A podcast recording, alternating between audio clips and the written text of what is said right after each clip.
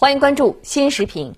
二十国集团领导人应对新冠肺炎特别峰会于三月二十六号举行，这将是 G20 历史上首次举行领导人视频峰会。这次关键时刻召开的特殊会议吸引全世界的目光。目前，全球新冠肺炎确诊病例超过四十万例，蔓延趋势令人担忧。作为全球危机应对和经济治理重要平台，G20 就应对疫情蔓延、稳定世界经济进行沟通协调，无疑具有重要意义，承载着世界的共同期待。世界期待 G20 凝聚团结合作的普遍共识。最近一段时间，无论是一些政客借疫情污名化中国，还是个别国家截留他国抗疫物资，都给全球抗疫合作蒙上了阴影。抗疫是没有国界的战斗，各国唯有团结协作、并肩作战，才能有效阻断疫情蔓延。世界期待 G20 拿出共克时艰的有力行动。新冠肺炎疫情对全球经济发展造成严重影响，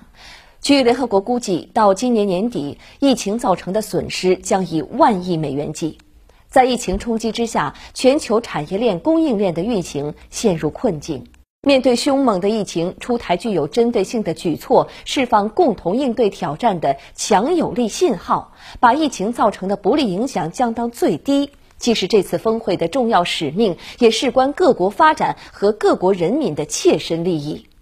世界期待聆听战役克难的中国声音，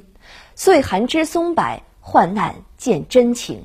疫情爆发以来，中国及时发布疫情信息，毫无保留同世卫组织和国际社会分享防控治疗经验，并尽力为各方提供援助。